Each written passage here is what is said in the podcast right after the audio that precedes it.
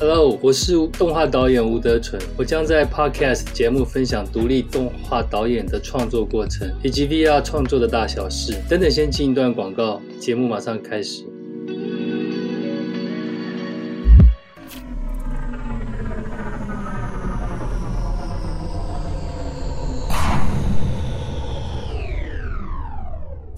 塔防，塔防，我们已经抵达月球了，请再传达一次任务。R Twenty 收到，你先去看看月球有没有神秘的沙丘香料。塔防，塔防，你电影看太多了吧？月球应该是嫦娥、月兔、吴刚。哎，我发现了一个神秘的东西，R Twenty 是危险的东西吗？是是一整面沙漠。哎，等等，哎，好像是丛林。哎，哎，等等，怎么又变成海滩了？这里的场景一直在变呢。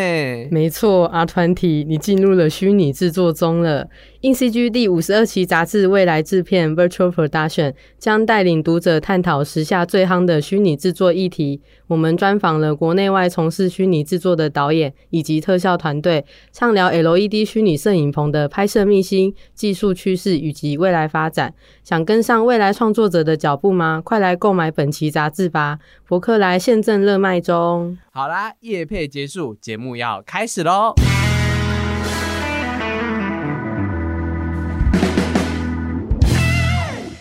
Hello，欢迎收听硬 CG 老司机，我是主持人 Charlie。那今天呢，我们是采访动画导演吴德纯，他在高雄电影节有两个作品都会做播映，一个是 VR 的企划《镜子》，然后另外一个呢是他之前在台北电影节有入围的。当金鱼游上沙滩，等一下我们会聊聊，就是这两个作品的一些创作的过程。德纯，我想要先问你一下，就是为什么会有镜子这个 VR 的企划呢？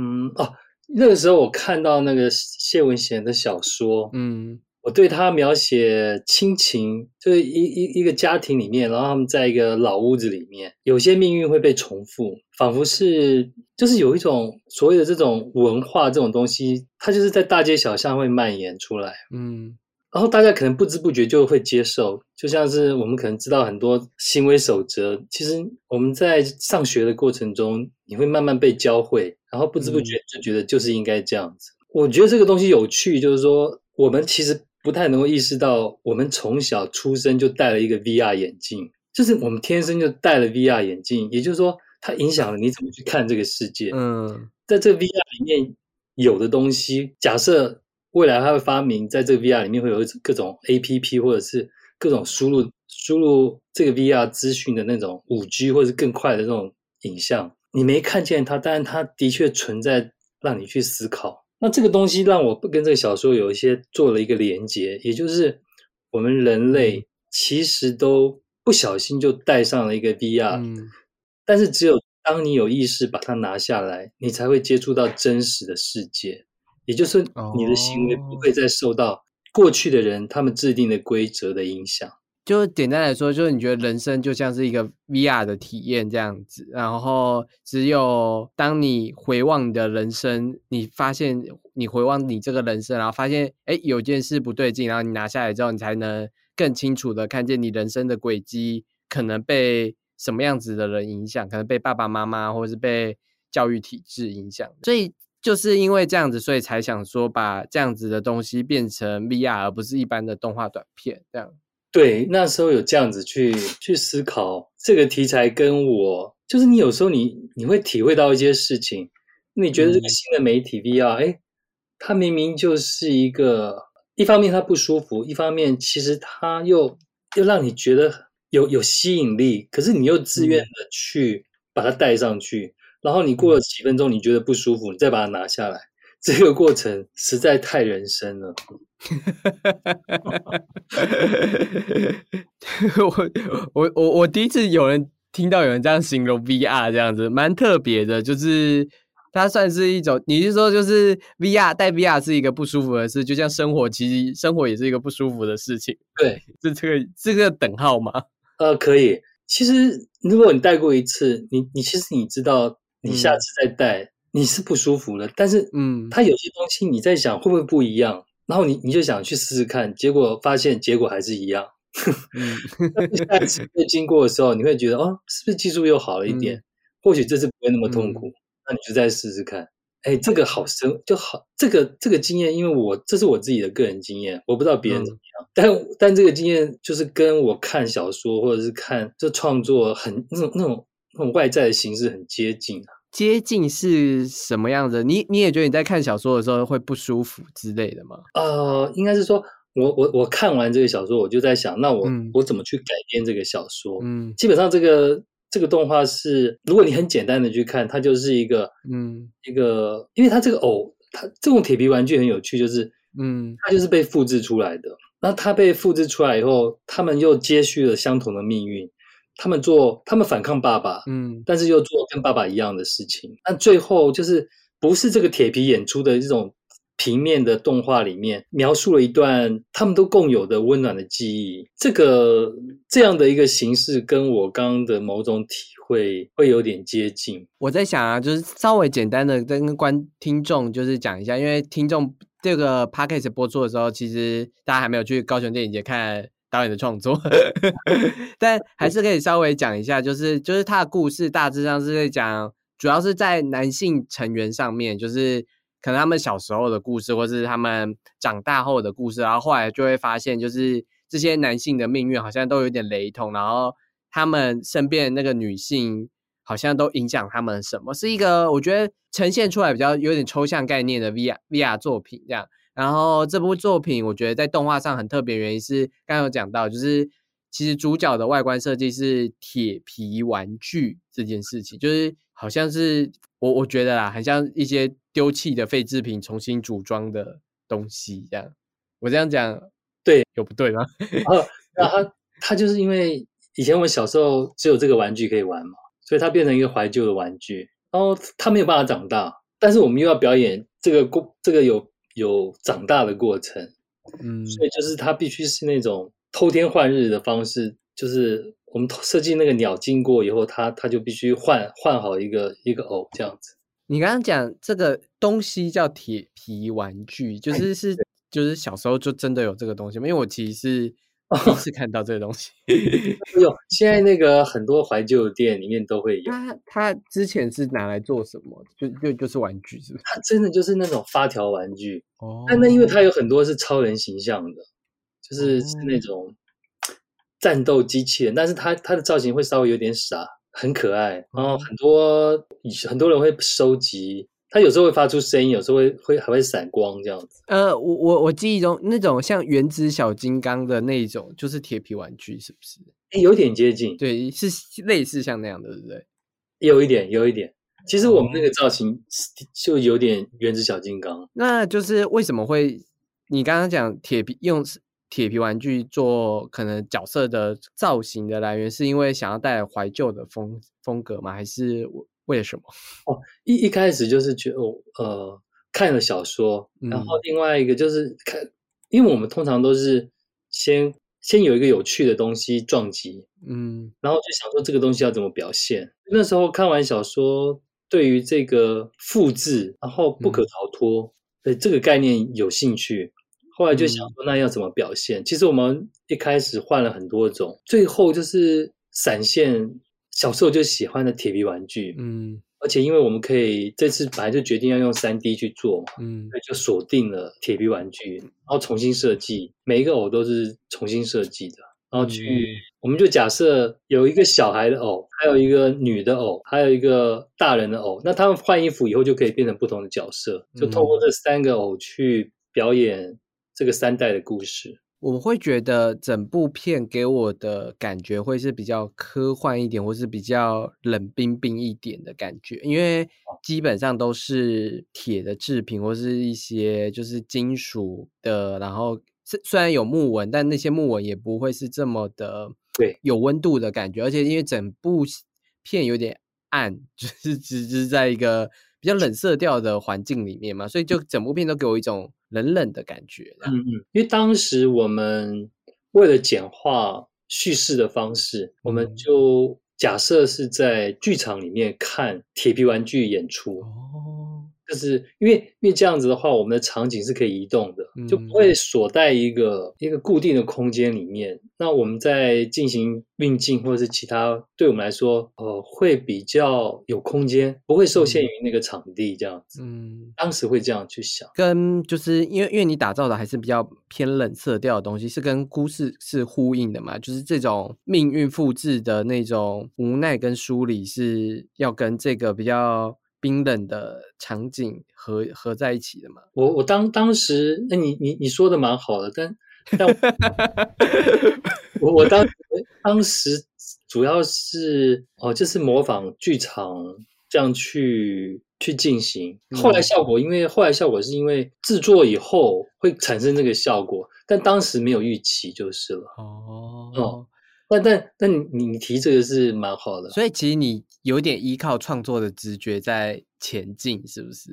哦，对，全片都是，因为等于是，其实以前我们在做这个动画也是，是因为你原来是一个抽象的想法在你的脑子里，然后你还你你把它变成文字，文字以后你你可能会有分镜，但是你在跟创作者。艺术家合作的时候，他其实是没有办法照你，就就你没办法去想象或是固定你到底要什么，因为在这个时候，你你跟创作者合作，他们有些想法是会比导演好的，嗯，他们的线条或是色彩是会比导演的思考还好，嗯，后来如果加入音乐，他们的想法也会比导演好，嗯，所以等于是我们在从过程中。会去互相调整，就是在调整的过程中采用他的想法，然后有点就是照这样子的调整去往这个方向走，这样。对。我我会觉得啦，就是因为因为其实我采访过的人很多，嗯，就是每一种创作方式，我其实都有大致上听闻过，嗯，我也有听过，就是超严谨的那种创作者，就是我 A 就是要 A，我 B 就是要 B，他已经够好了，构建好他。脑袋中这部这个作品的东西了，然后他缺人帮他制作出来，这样，但不表示他不会给下面的人发挥空间，他会有限度的给他们发挥空间。嗯嗯嗯，对，这是我听到的另一种可能比较跟你比较极端值的一种做法吧。嗯，那那你觉得就是你的创作方式一直都是就是比较靠思维或者没不会先去设想这么多吗？我觉得作作品最重要就是说主题这件事情，就是你要表达什么，嗯，你就在想说这个东西怎么样在作品里被抒发出来，而且你也你就一直在跟跟你的作品相处嘛，而一而而你的你的生活还在继续，然后你在跟他相处的时候，你还是会有新的想法，然后到了有些有有一个时间点，就是你你必须放手，嗯，那他他就会是你这个阶段跟你跟你能够呼应的的东西的作品。这件事情是我觉得呃创作唯一有趣的东，创作最有趣的东西了。你觉得就是随着自己的生命调整，然后不断的调整，是可以展现在创作上？哦，应该是说这这等于是自己给自己的偷偷的印记吧。你知道你知道那个时候发生什么事这样子，所以其实。在你在看作品的时候，其实你会发觉说，哎，当时我这样设计，哎，其实是因为那时候怎么样怎么样怎么样。你你会有脑中有这样的想法，在你重新回望你的作品的时候，会。然后，因为如果你内在的东西核心是不变的，那你就在思考你你外在这个形式到底是怎么样是最恰当，能够去表达那个你这个阶段最在意的主题。嗯，那这个东西，我觉得在在相处的过程中去观察它。是对我来说是是一个重要的部分，嗯，因为你刚刚说就是你还蛮喜欢那一篇同名小说，然后你有提到就是算是命运的复制吧，我可以这样形容吗？可以，哎，你你都你都形容的很好，不好意思，我是我是编辑啊，我又是 podcast 主持，哦，是是是，没有啦，我我看的电影量也不算少。就是我是会会分析一点创作的人的人，哦，是是是，没有我蛮好。我我老实讲，因为我去年有参加金马的亚洲电影观察团，我不知道你知不知道这个东西呀？我我不知道哎，哦，没关系，反正就是金马奖会邀请一些影评人或是一些人，然后组亚洲电影观察团，然后。在一些亚洲电影里面选出就是可能推荐的奖这样子，就有点像它有点像奈派克的一个分支这样子。然后我去年就是他会做什么面试筛选什么的，感觉是？嗯，你们是是这种感，就是等于是他有特派员类似。哦，那就是然后，然后他就会经过面试什么的，然后会筛选大概十到二十个人。然后我去年有进入那里面，这样，所以我我觉得啊，就是我有我有善我有一直在解析的那种脑子，嗯，嗯 所以我当当看一部片的时候，我会很不自觉的分析说，哦，这就是个命运复制的故事，就是脑中就会跑出这些词。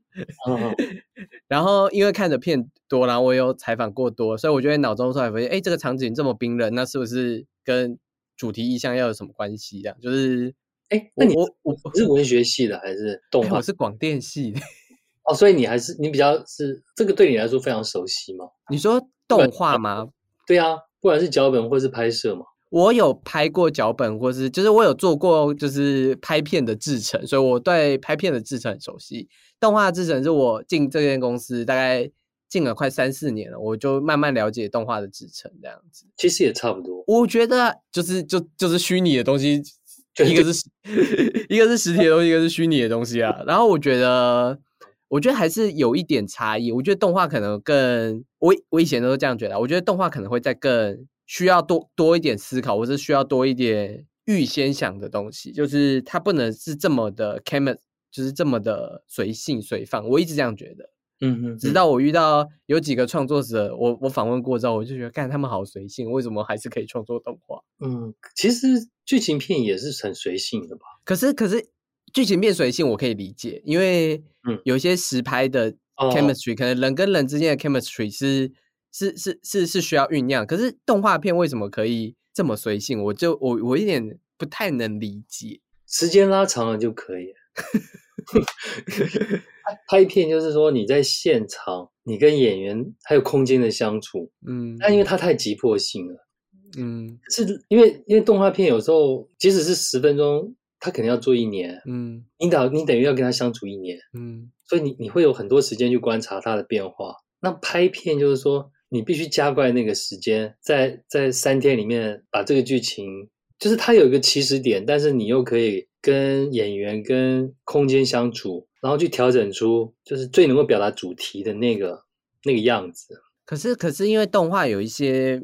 制成是蛮定的，像 layout 啊，像哎你就是会在这个时时间推轨之类的，就有些是定的，那又怎么样随时间而去哎调整，或是随时间哎去哎观察到不一样这件事情呢？哦，但但它还是它还是可以调整的，因为因为你会知道哪里不对啊，你你会知道哪里不对，是指你就会想怎么样的镜头，怎么样的方式是可以让观众在镜头里看见主题的。因为因为有时候你只是，有时候你可能只是交代了情节，但我觉得能够持续暗暗示主题是蛮重要。所以如果你会会会一直去观察这个事情，那你就会知道有些地方就会弱了。就是如果回过头要改的话，不是就会就是拖垮制成，或是哎就是呃，浪费时间之类的吗？所以就是像像我们如果是在在二 D 的，我们之前在二 D 的制作，嗯因为我们跟动画师合作的时候，其实几乎我们描述出来，或者他会就会做的做的很好。哎，我们要调就只有剩下细节，嗯而且我们是一步一步慢慢往前的，不是不是整个都一定要规定要这样那样那样。我们我们会先做跟主题最相关的部分。你说一些重点的剧情之类的，哎，对，就是说，你知道这个片子里面最能够表达你想法的情节跟镜头在哪吗？嗯，那就是会先去做那个地方啊，那等它几个重点大致上风格确认，这个时候再把整个片子的那个分镜把它弄出来，会会是我们习惯的一个方式啊。那刚刚刚聊了那么多，算是我觉得导演算是蛮特别的创作者。我我我以我采访的经验为主啦，但就是我会觉得，也不是说你随性，而是我觉得你还蛮，我应该怎么说呢？就是跟着你的一种调调走。我我我，就是我在看你这这几年的创作的时候，因为从《天涯海角》从《金鱼游上沙》当《金鱼游上沙滩》到最近的《静止》这件事情，我会觉得你不是这么喜欢直接剧情的人。我觉得你还蛮喜欢抽象。因为你的概念其实也都是抽象，但我我觉得你的剧情也不是这么的哦，实体实体实体这样这样这样，你你也是蛮不是那么清晰的剧情结构，你是比较游刃有余吗？或者是悠游在一个虚虚的场域，然后简单的分享几个好像很重点式的情节的样子，就是这是我在我对你的观察啦，就是这几年作品的观察。那你觉得我这我这样讲是？合理的吗？啊，你你讲的超准的哦，真的哦，对啊，哦，嗯，你你讲的太好，就是我我也不知道要补充什么。就是我刚刚又回去推敲一下，你说你的做法都是先做比较重要的情节，然后再去穿这些事情，这样。那为什么你不选择一个一个很直接的故事，或直接的很顺过去的那种，就是可能角色故事之类的？为什么你不这样做选择？因为其实我们从以前到现在，我们每一个题材、每一个形式，其实都是不一样的。就是有时候我们用木刻，有时候用水墨，嗯，就用不同的形式。那那比较有趣的就是说，到底这个形式跟这个内容两个要怎么样是最最能够互互互相表现的？那我觉得这个东西需要需要一些不确定性，嗯，因为如果你都确定了，那那这个过程要做什么？那个或者没有探索的那种感觉吗？哎，对，就是说，对啊，因为如如因为我们不是做商业影片嘛，那那我们比较好玩的就是这个形式到底可以玩出什么东西？嗯，倒不是因为如果你是商业影片，那你可能要先把分镜都弄好，给老板看好，嗯，然后他确认了，然后你就照这个执行。那其实你也不用在现场啊，因为你就已经执行，而且你美术、你分镜都弄好了，那几乎是可以预测的。但我觉得创作比较有趣是有些东西是不可预测的。然后是你，你可以玩玩出来的。那一旦一旦有哪些形式你被你玩出来，然后它可以被商业化，在那个商业化的过程中，你你可能就会必须经历所有东西都是都是设定好，嗯，然后被执行完成，包括音乐可能也都先都先出来了。我们下一部片有可能就是要这样做。所以导演其实也还在学习，呃，因为我们不习惯，我们没有做过商业影片。OK，这样。但我觉得，其实，在观看你的作品的时候，多多是，我我我虽然这样讲，我觉得有点不好，但我觉得观看你的作品的时候，需要一点门槛，就是我我会需可能会需要在更理解你的，因为像我第一次看镜子的时候，其实我没有这么的理解。故事是什么？但我可能很想很清楚的想说，是哎，可能阶级复制之类的。但我要，我记得你在传给我的时候，我又看了第二次，然后我就很明确的发觉到很多头跟尾可能要呼应的东西。我我有我我第二次看的时候，我才我才有发觉，或者才有看到，或是才有我才对起来这样。它不是这么的直觉式的观看的一个东西，这样。所以我会在觉得在。读你的创作或者在读你的东西的时候，我会先被一个好像比较重要式的主题给吸引，然后我后来才会感受到，哎，其他的可能角色之间的对应或是其他事情。我觉得你好像听你讲讲，你好像也是把主题看成是你在创作最重要的一个核心这样子。对，因为我我其实我是学美术出来的，嗯，就是所以我会把。动画放在它比较接近美术，嗯，就我们商业影片，然后动画，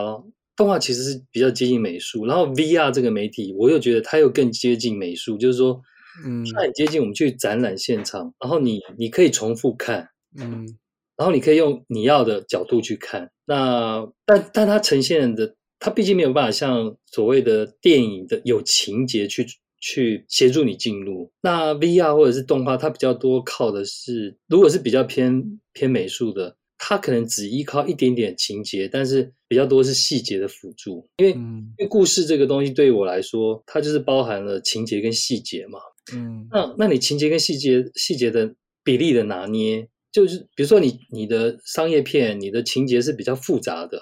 那你的细节是势必你没有时间去交代细节。但我觉得 VR 或者是我觉我我我我比较喜欢的动画，它它是情节再更简单一点，然后细节比较有趣，嗯，就是光谱所在，就是你选择的位置是不一样的。那我想问一下，就是我目前还没有看过你用三 D 做作品，所以这个镜子是第一次吗？第一次哦，啊，对，那会会不会很难？啊，很难呢、我有很难，就是说，因为它不再像我们之前做跟二 D 的，我们可以跟他相处的时间久，因为毕竟我们必须你必须跟一个动画公司合作嘛，嗯，所以它变得比较没那么有趣。就是你要那个互动这件事情就，我们必须在比较早要决定，就像我刚刚提到，可能你很早要决定一些事情，嗯，在你还没有跟跟你的，比如说你的偶、你的场景相处比较长的时间，你必须要、就要做好差不多的东西。嗯那之后就是被执行，就是他他就是有人去执行嘛。然后你你跟你是看灯光了，看他那个反光了，看那个动态了，然后嗯你调整的是一种节奏。有些东西你就没有办法，像在做二 D 的时候，就是那种互动感很强。你刚刚说你在做二 D 互动感很强的时候，是你在画画的时候，你会觉得，哎，我现在跟这个角色是有就是灵魂的牵引之类的吧？跟美术，就跟美术跟动画师，你们真的关系会很，这三角关系会很有趣，很好玩，嗯，因为大家都大家都会想怎么样怎么样想出更好的方式。但是假使你你变成三 D 的时候，它就没有那么好玩了，它的互动性没那么强，嗯嗯嗯，因为你是在跟跟一个公司合作嘛，就是一一一群人。就是我们镜子就先介绍到这里。就是镜子的话，会在高雄电影节的高雄原创 VR 这个单元播映，然后都会在博二的那个仓仓库里做 VR 的展演，然后是十月十四号，哎，十月十三号到十月三十号都有一场，就是关于镜子的内容的播映。那大家可以去看一下这一个，我觉得是很特别的 VR，就是真的会需要一点。我我直接这样讲，它真的会需要一点耐心去看，然后因为它我觉得是俏皮的东西，但它很多层的对应是没那么直接的，所以我会觉得要看的过程中，可能要再留心一点荧幕上出现的东西。然后我自己蛮喜欢一个爬楼梯，老师知道吗？一个哦圆圈圈爬楼梯的那个景，这样，嗯我觉得那个景还蛮诗还蛮诗意的，就是还蛮就是这个节奏，然后每次到那个景的时候，我都觉得哦，这一个这个景很有画面感，就是很有那种远去离开的人的那种感觉，就是他那那 another world 的那种感觉，我很喜欢那种呈现方式。嗯，谢谢谢谢。因为就是在剧场里，其实有时候大家也会用投影的方式去去做一些变化。对，它就有点像那个方式。我觉得观观看的人，如果有听我们 podcast，你也可以去仔细发掘这件事。我觉得它是一个蛮有趣的设计，这样。那接下来我们要聊的是《当金鱼游上沙滩》，它今年有入围台北电影节的最佳动画片，它也有在高雄电影节做放映。然后它的单元是台湾组的短国际短片竞赛，台湾组的奇幻日与夜这个单元这样。那德川老师好像在国外就是参展的时候，有人就是问你说，就是要写那个这个作品简单的创作理念给回来，这样你还你你还记得这件事吗？不记得了，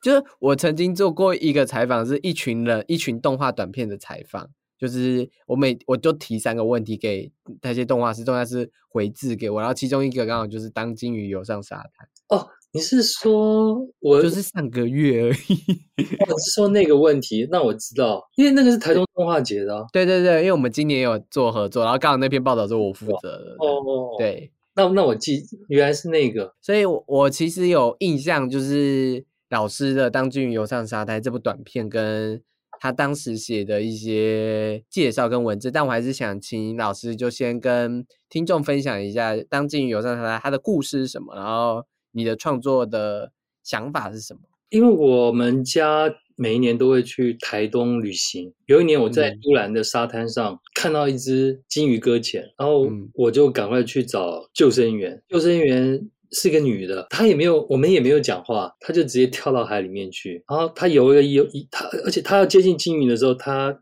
她绕了比较远一点。后来嗯我就看到她就站在那上面，然后我想说她怎么可能站那个，而且她站得很英姿焕发这样子。然后他就跟我们招手，因为有一段距离嘛，所以我我后来仔细看才发现他是他在站在礁石上。但我想说，为什么连他也也觉得是是一只金鱼搁浅在沙滩上面？然后我们全家还有另外一家人全部就看着我，我看错了，就我我我看错了一件事情，然后 就惊动了很多事情。那这个就有点误一个小误会吧。可我觉得你这个故事，我你在描述起来的时候，其实很生动，很有画面，这样。因为都动词嘛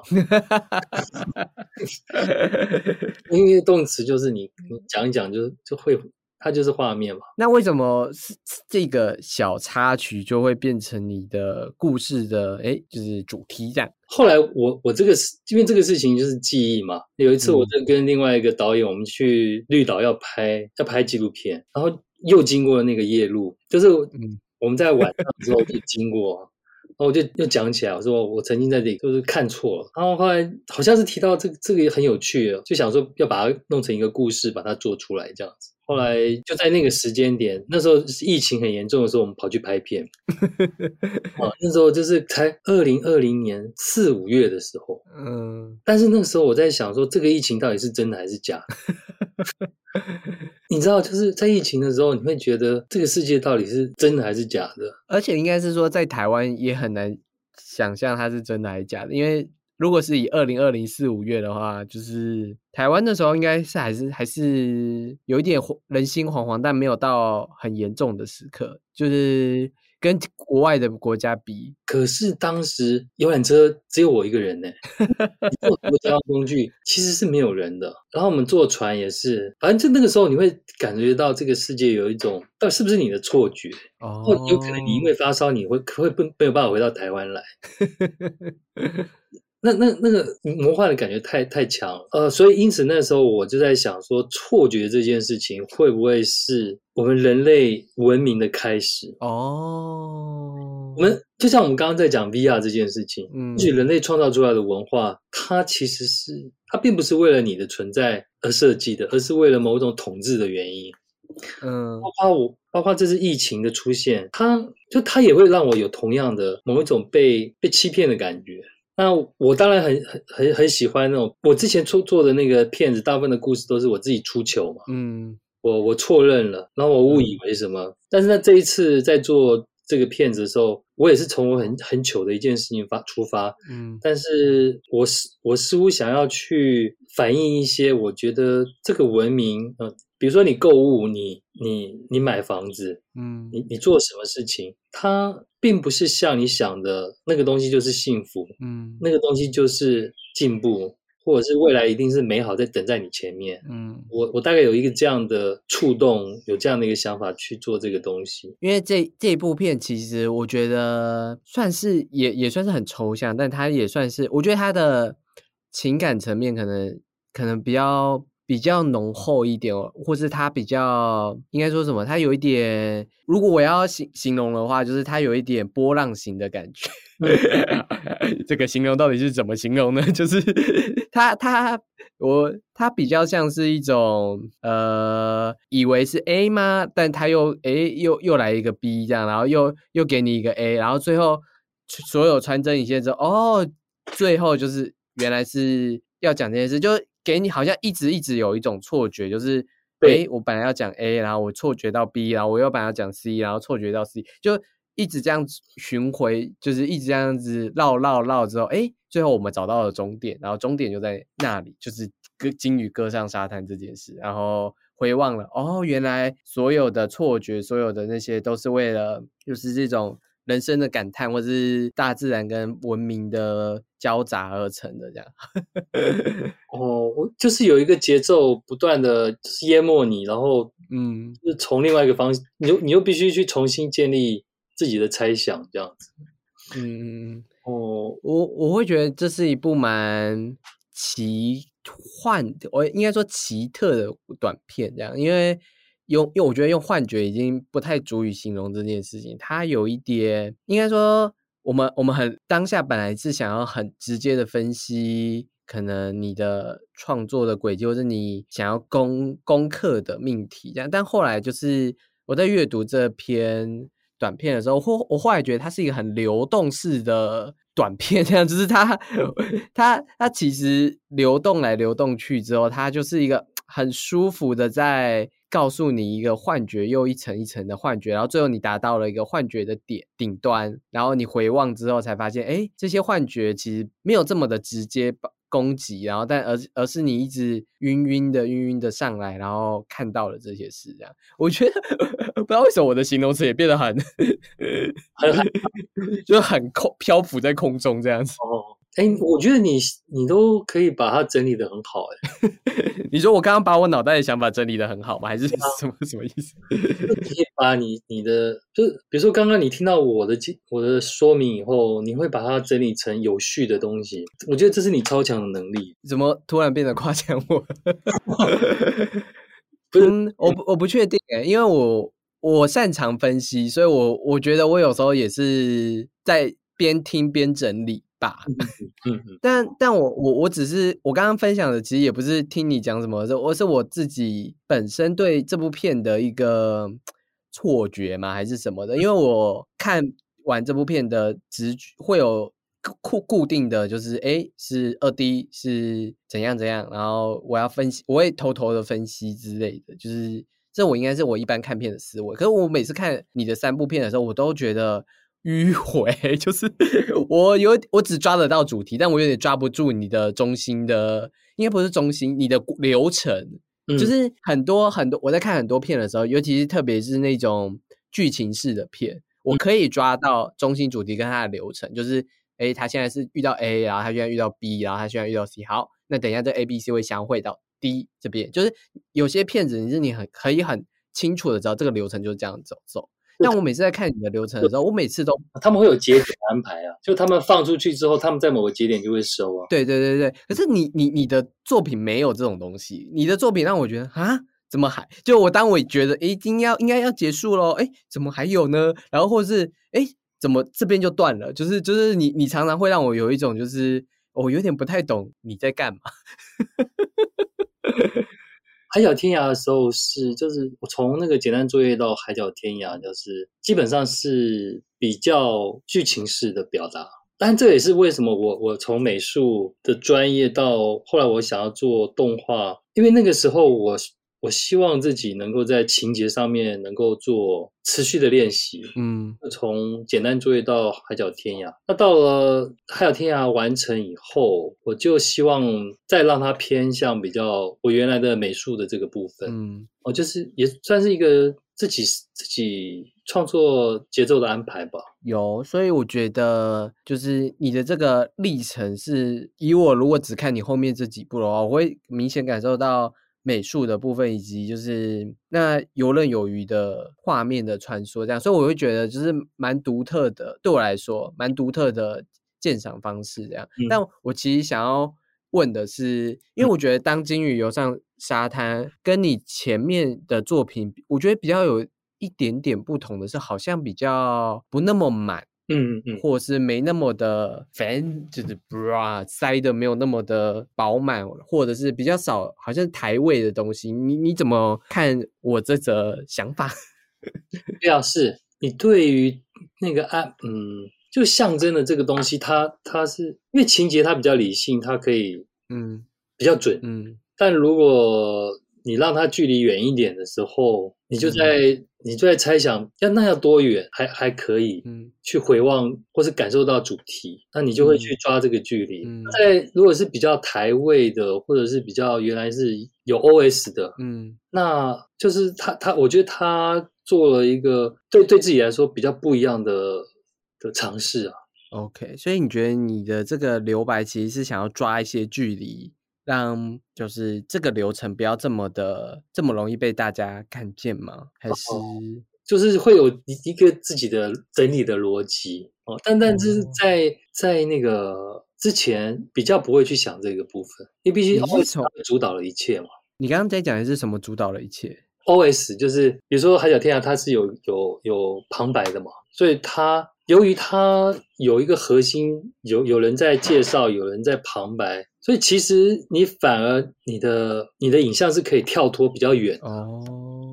如果你的画面还是 follow OS，那那就会会蛮糟糕的。所以蛮自视的。对对对，就会就是我我说了什么，然后你又直接又看到，那所以那个时候你在做这个你有 OS 的东西，那你反而是你有一个自由，是它可以跳很远，因为它的影像跳得很远的时候，你你要去去呼应，你要去呼应那个你的情节或者是 OS 的内容，它才会比较有意思，所以它反而是比较远。那我那如果你没有 OS 的时候，其实是你要去关照是这些你你你被你提出来的意向之间，那他们怎么去找出你你自己的逻辑去布置在前后这样子。嗯，那它反而是其实要比较稍微除了重复之外，它还必须靠得近一点。那我觉得就是听了老师的创作的分享，是有更了解。你的作品为什么长样那样了？就是 我觉得你的作品跟你的人蛮蛮，你讲的话蛮像。好，我觉得讲这句话好像没礼貌，但是就是我也想问一下，就是老师其实就是做了蛮久的，就是像这种艺术动画或原创动画，那你为什么会一直坚持在这一条路上面呢？我我没有坚持哎，哦，真的，那个其实是没有坚持哎。就是因为对我来说没有不，它它不是一个使命嘛，我也不知道该怎么说哎，但但但我从来不会觉得在坚持什么东西。对你来说就是一个生活嘛，就是我就是这样子。对，因为我们其实是蛮散漫的。我们我们跟那个我的美术还有动画，尤其我跟之前，因为这这部片还还有当金牛上山哦有制片，但是其实我们我们的节奏其实是蛮散漫的。可能希望更多的是不要做，就是做完以后不要做事情的状态。嗯，OK，理解这样子。哦，所以做坚持，嗯，是比较随性。有就是如果没有想要说的东西，就就会去休假。哎，就是 我。OK，OK，好，那老师可以给一些，就是如果有想要成为，就是像。动画导演的一些新鲜人，老师会给什么样的建议呢？我觉得很很重要的练习就是，我我只能举我自己的例子了，因为我自己给我自己的要求要求或练习就是，我是不是能够用情节表达主题？就是我一开始，嗯，因为我们之前美术是比较抽象的表达嘛，那我觉得我应该要好好练习，到底情节怎么表达主题。然后这个练习其实是我觉得是需要持续持续练习的。像因为有我有一些作品是小说改编的嘛，嗯，所以我我每次都是看完小说以后我就不再看了，哦，就自己开开一个空白页，就开始写我写我印象中还记得的剧情，嗯，哦，镜子也是这样吗？镜子也是这样，就是说你不可能照搬改编这个东西，你没有办法照搬它的情节，你可以很抽象的去去抓住主题这件事情。然后是好好去表达那个那个比较抽象、比较核心的主题，或者是包括是这个是你关心的主题。嗯，那它这个抽象的过程，其实是我就借用，因为我有个优点，就是我记性不好，这是优点。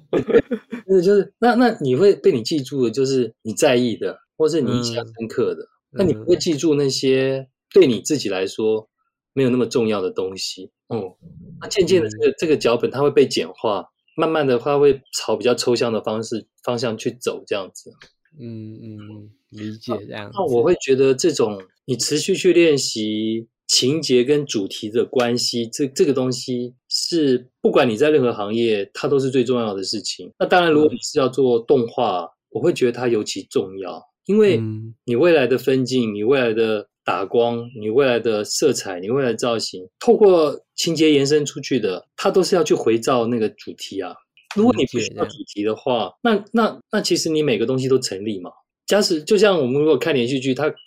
它可以做到一万集的话，那就是因为它没有主题，它可以一直做。嗯，对，它没有一个核心的，它就是，哎，我现在就是来个谋杀，来个就是各种车祸了，然后又发现那个外遇啊。对，然后非婚生子女又来到医院，然后又发生更大的冲突，你就可以一直编排各种事件，嗯一直让它持续发生。嗯但我觉得在初期自我的练习当中，情节如何有效的表达你那个虽然微弱但是很核心的这件事情，我觉得其实是非常困难的。嗯嗯，我我觉得如果要做要喜欢这个这个工作，这个这个看似简单的工作，我觉得要要求自己不断的练习。那一个一个影片一个主题就好了嘛。因为如果有两个主题，那你就应该把它分成两部片啊。哦，因为因为有时候想讲的事情很多啊。呃，应该是说它，你可以把一个主题的核心深化，嗯你可以深入去谈这个主题，但是嗯你的作品，或是你可以带观众绕的比较复杂的路，但是嗯。那个花园，我我记得以前就是我，我为什么会这样想？因为我那时候，嗯。我小孩子出生嘛，嗯。然后我要去那个看看看婴儿的那个房房间外面，嗯。你要去看那个你你自己的小孩。嗯。那窗户有好几扇嘛，因为有时候会有一些爸爸妈妈会在不同的窗户里面，对，你不管在你不管走去哪里，你就是想要看到你的小孩啊，而且就是你还必须在每扇窗户基本上都要能够看到，就是你关注的就是那件事情，就是你的小孩这件事情，嗯。这让我蛮印象深刻的，嗯，所以我就会想象说，那个医院应该要做一个环形的，应最好是要做环形的啊，嗯。然后就可以在不同的角度看到你自己的孩子啊，嗯。那你会知道他的模样是什么。那个环形的感觉让我觉得，就是你的剧情如果很简单，就很像环形的。然后你你嗯每个每个开上开出去的窗户都应该要能够看到你的小孩啊，哦，这样才会是一个有趣的分镜跟情节的比例。环剧，我们跟着环形的剧情走，但每一次看的时候都是看这个小孩，然后看到这个东西，然后只是看到这个东西的不同角度角度，对啊，那 当你走完以后，你就对这个东西它的立体，你就会有一个概念了。那那这个时候你你开窗要大还是小，远还是近，这个会关系到你对于你这个小孩的掌握。那如果你的动线，比如说好莱坞的有些片子，它它情节很复杂，也就是说它这个嗯动线弯弯曲曲到有些角度根本就不可能看到你的小孩了。嗯，哦，这是我的，就是那次这样这样爸妈也会生气，就是这这这为什么弯弯这边看不到小孩？对啊，对啊，就是这样啊。嗯你然后然后医院要看的人那么多，你干嘛不简单一点？嗯，理解这样。是好，那非常感谢，就是吴德纯导演，就是跟我们来分享，就是他的创作的想法，以及创作的那个内容，以及两部短一一部短片《当金鱼游上沙滩》，以及他的 VR 作品《镜子》，都会在今年的高雄电影节做放映。那高雄电影节呢，会在十月十三号到十月三十号做播映。那这次高雄电影节有八个场馆，然后有很多长片、VR 短片的内容作品，都蛮值得一看的。如果是在高雄的朋友，或是诶台北的影迷也想想去高雄的话，千万不要错过这段时间。那如果喜欢这一集的节目的话，帮我们留言按个赞，然后帮我们在下面的链接，你也可以跟小编就是聊聊看你对这集的看法，也可以私讯硬 CG 的 IG 聊聊哦。那这里是由硬 CG 制作的 Podcast 节目《硬 CG 老司机》，我们就下个礼拜见哦，拜拜。